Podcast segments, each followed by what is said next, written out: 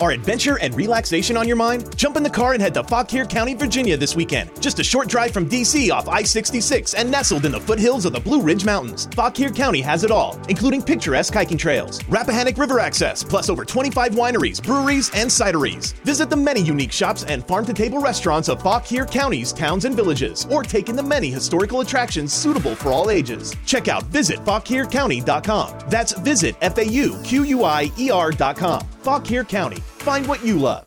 Escarbando, un podcast de opinión conducido por los periodistas Gustavo Olivo y Fausto Rosario. Juez conocerá denuncia sobre funcionario de Ney Cabrera. Diputados aprueban crear otra provincia con el nombre de Mella. La UAS vota hoy para elegir sus nuevas autoridades.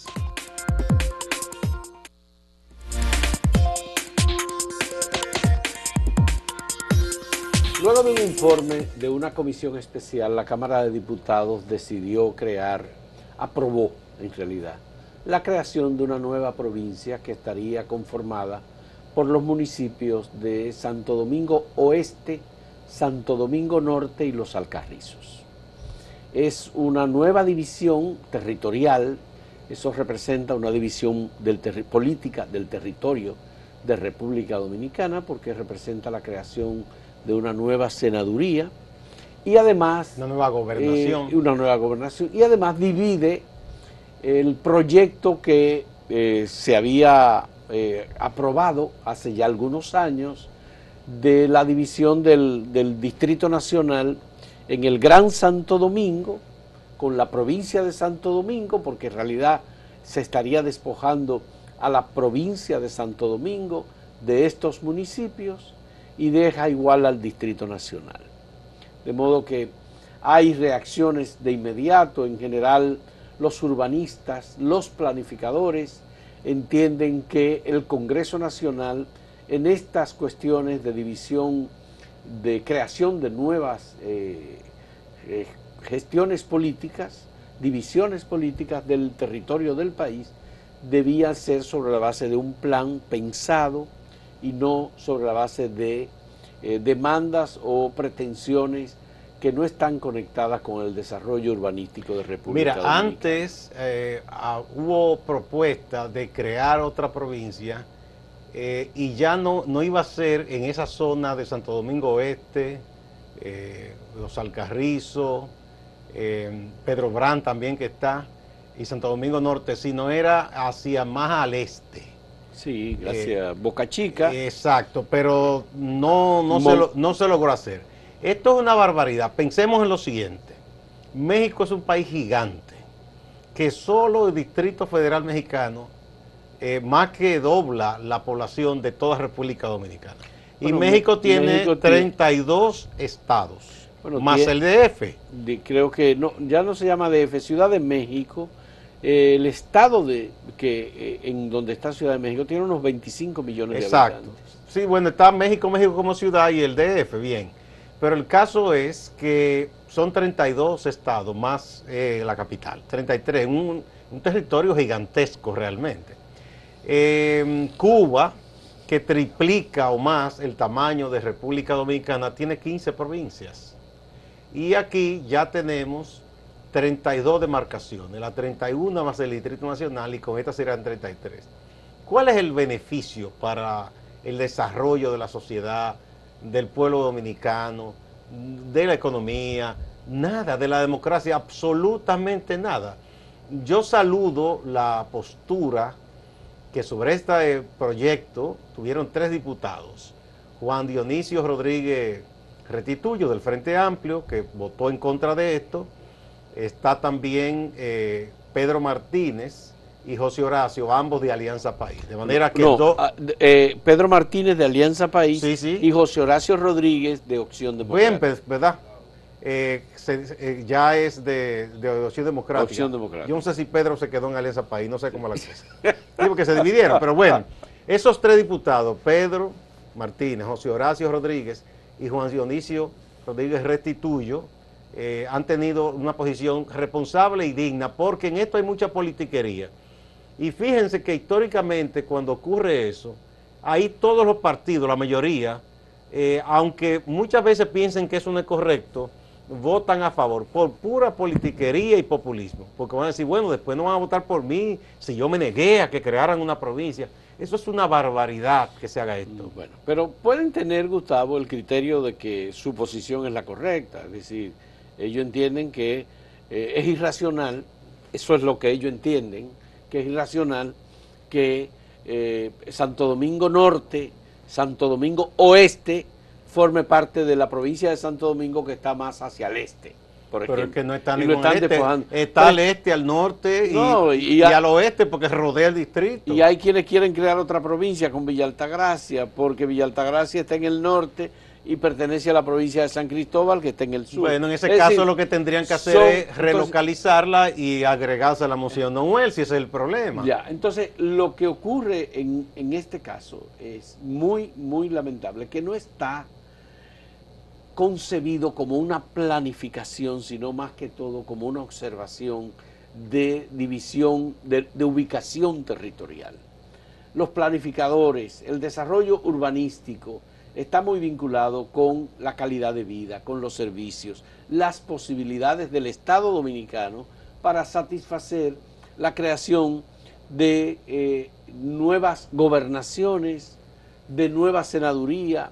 Eso tiene muchas implicaciones económicas, urbanísticas, de salud en general. Y van puestos en el Senado no puede y en ser- la Cámara de Diputados, porque seguro que si crean ese mamotreto, van entonces a subdividir municipios para crear más municipios. Entonces hay, hay más diputados, eh, otro senador. Eso es una barbaridad. Sí.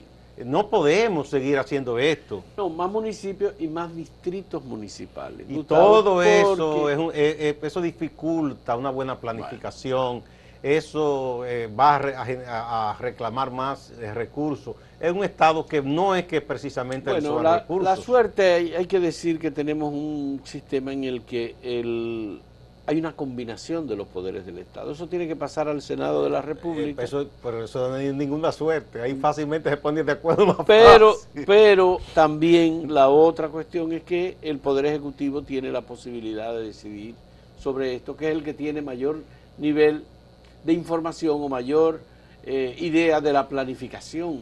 Que- No, no, pero ojalá que eso porque lo tiene- vete, es una barbaridad. Eh, porque en definitiva esta división eh, es una ruptura con, con- Porque hay que poner en práctica y hay que esperar que el- lo que se aprobó hace algunos años con la creación del Gran Santo Domingo y la provincia de Santo Domingo, distinta del Distrito Nacional, funcione. Si eso, obviamente que es con el tiempo, con, cuando se da cuenta de que esto funciona o no funciona. De lo que debían estar pensando estos legisladores es en resolver problemas de carácter eh, legislativo en materia de movilidad urbana, por ejemplo. ¿Cuál es el plan que se está poniendo en práctica en el, en el Distrito Nacional para resolver el gobierno local, el problema del entaponamiento, que es verdaderamente un dolor de cabeza? Bueno, están ensayando varias cosas. Bueno, Por ejemplo, lo entonces- más reciente fue en esa parte del antiguo centro de la ciudad. Cambiaron de, de rumbo, de, ¿verdad? de vías. De vía. Ahora están cambiando La la, Mella, Mella. y la Benito. Sí. eso, yo me imagino lo que pasan por ahí, dolor de cabeza, hasta que la gente se Bueno, acostumbre. Obviamente, todo esto. Entonces, aquí hay muchos aspectos relacionados con la presencia de profesionales, estudios sobre movilidad urbana, eh, ubicación de los lugares de vivienda, eh, los lugares de trabajo, eh, las pequeñas comunidades dormitorios que se van creando. Por ejemplo, San Cristóbal es una pequeña ciudad dormitorio. Ya no tan pequeña. Bueno, pero de todos modos es un tema que alimenta al, al- al Distrito Nacional y a, la, y a la provincia de Santo Domingo.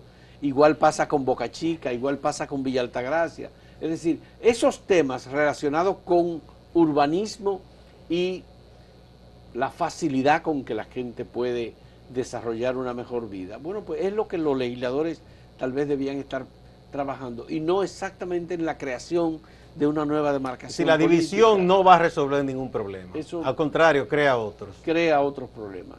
Creo que ese es un tema delicado y obviamente hay que hablar y trabajar con el Ministerio de Economía y Planificación que tiene que opinar sobre este asunto porque está haciendo un extraordinario trabajo de mm, planificación, estudios y mejoría de la calidad de vida en general, que es el objetivo. Y yo no creo solamente que de ese ministerio, si, si el problema es falta de información, sino de todo el Estado dominicano. si el problema es falta de información, además de la información que tiene el gobierno central en el Ministerio de Economía, también eh, hay que asesorarse y aquí hay buenas universidades y hay eh, buenos urbanistas en las universidades y gente académica que sabe esas cosas en varias disciplinas, porque el urbanismo tiene que ver con sociología, tiene que ver con arquitectura, tiene que ver con ingeniería.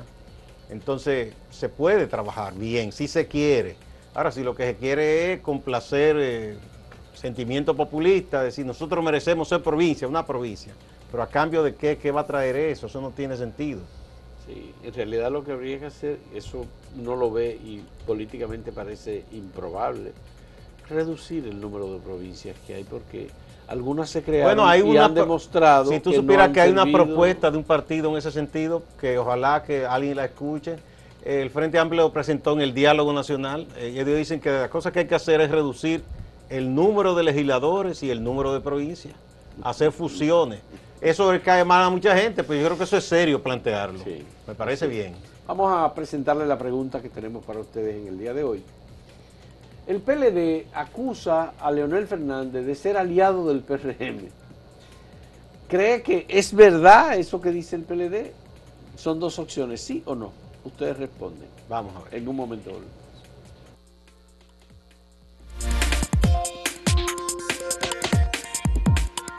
Si quieres anunciarte en este podcast, escríbenos a podcast.acentotv.de.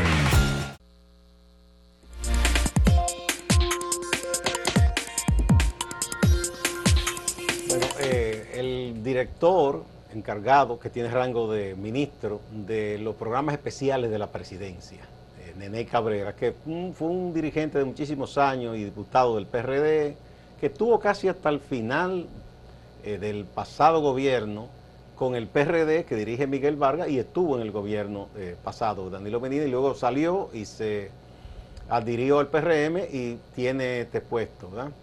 Que ese, esos proyectos especiales abarcan muchas cosas. Eh, él ha estado trabajando en un programa que, se, que ayudar a la gente a pintar las casas en los barrios y esas cosas, y se hacen compras, por ejemplo, de Pintura. suministros como pintura. Bueno, la colega Alicia Ortega, en su programa El Informe, eh, hizo un reportaje en que muestra que se hicieron unas compras de manera repetitiva a una misma empresa. Una empresa que su definición es una empresa que tiene que ver con venta de pescado, pescadería. Nada que ver con suplir pintura ni ferretería.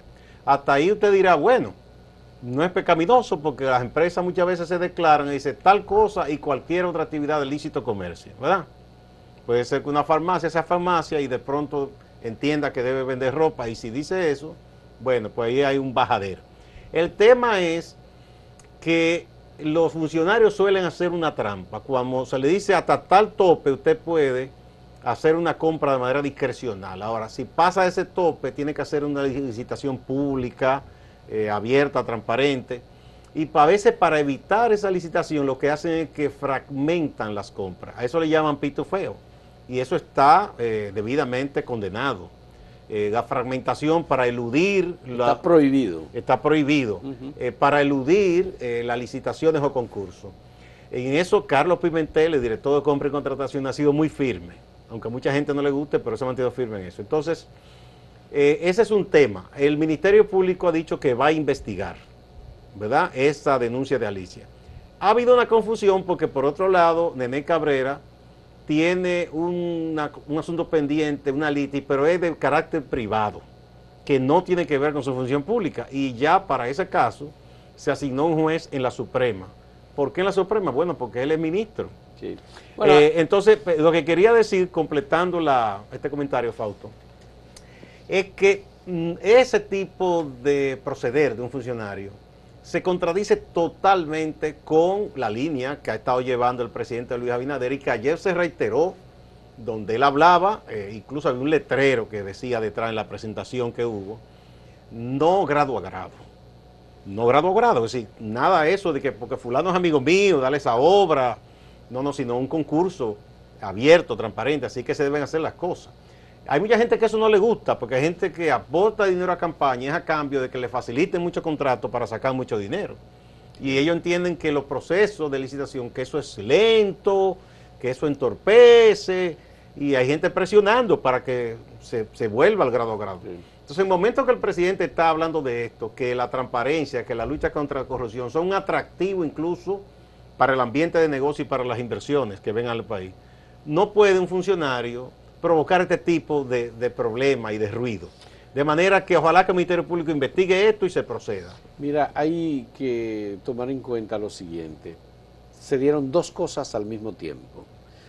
Por un lado, la Suprema Corte de Justicia, en el proceso de sucesión en el que está sí, es lo que dije, Nene, Cabrera, en el proceso de sucesión, que es un caso que ya lleva un tiempo en los tribunales, el tema es que tengo entendido que apareció un solar en nombre del, que origina la sucesión fuera del país, en Miami, y eso no logró un acuerdo que ya estaba firmado entre los abogados. Entre los herederos. Que lo, sí, no, pero los abogados representantes de los herederos. Por un lado está Carlos Salcedo, que representa una de las partes, y por otro lado creo que está Miguel Valerio, que representa a otra de las partes. Y hay otro abogado también, que no recuerdo el nombre ahora. Bien, entonces al mismo tiempo, bueno, porque como él tiene función de director general de los programas especiales de la Presidencia de la República, que es como si fuese secretario de Estado, se le asigna esa posición, la Suprema Corte de Justicia decidió eh, separar el expediente y decir, bueno, en el caso de Nene Cabrera, que tiene esta función, le corresponde una jurisdicción privilegiada. A él solo porque hay otros que participan de la misma litis.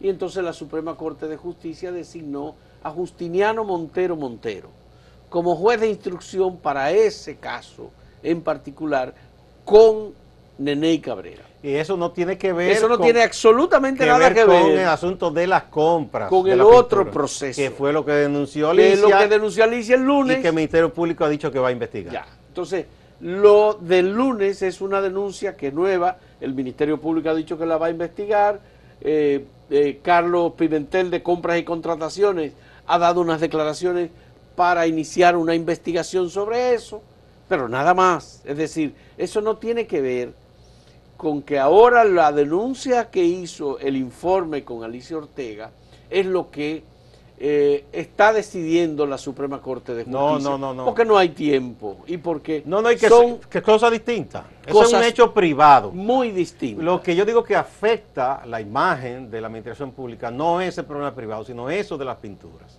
Yo creo que ese tipo de cosas no se deben tolerar, porque eso daña una, una línea sí, hay que, de trabajo del gobierno. Hay que ver cuáles son las implicaciones que tiene eh, este procedimiento utilizado por esta dirección, que tiene un programa, que es un programa de compensación social, porque en realidad lo que están haciendo es eh, ayudando a yo vi una fotografía del presidente de la República ayudando a pintar una casa. Entonces el presidente no puede, su imagen no puede ligarse a nada que se preste a duda. Eso no se puede, eh, ese tipo que incluso ese es una, digamos, de los aciertos que el gobierno promueve más y que le ha valido aplauso dentro y fuera del país. Entonces, porque un funcionario no haga las cosas bien, no le puedan dar armas a los enemigos para que lo ataquen. Entonces, yo siendo presidente, yo actúo rápido yo destituyo. Ya. Lo que pasa es que la destitución implica, en este caso, una condena previa por parte del Ejecutivo, no, sin que haya el resultado de una no, investigación. No, no, el presidente tiene la atribución de destituir Está y no quiere decir que esté premiando castigando, eso es una atribución ah, constitucional. totalmente, pero tiene eh, el mensaje que envía. A la, su, rapa política, por ah, eso pasa en todos los gobiernos. O sea, el presidente no, no, puede temerle a eso, ¿no? Lo que él debe evitar es que eso le dañe la imagen. Eh, por supuesto, en esta administración hay una decisión muy clara y son varias las personas destituidas. Exacto. y si no destituidas, por lo menos dejada a un lado que al final Por ejemplo, han terminado fuera de la del impostón, luego se comprobó que no era lo que se había denunciado, pero por si la duda está fuera. y a algunos se les pide la bola y renuncian. No, porque es que en eso tú no puedes, tú no puedes permitir, bajo ningún concepto, ninguna duda, porque ¿en qué ataca la oposición al gobierno? En dos cosas. Ahora tres.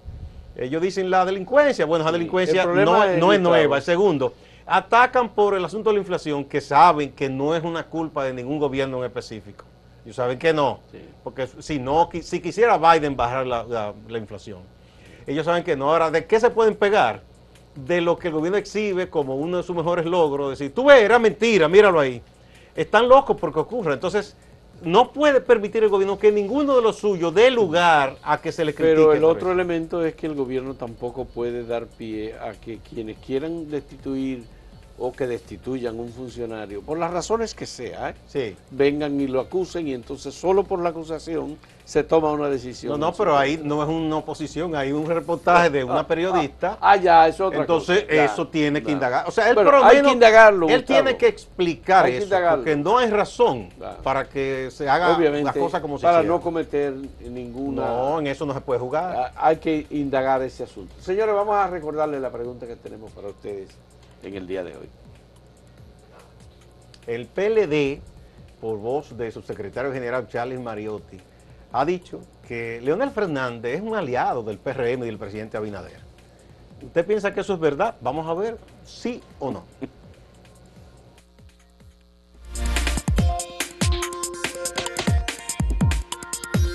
Síguenos en redes sociales, arroba acento diario y arroba acento TV.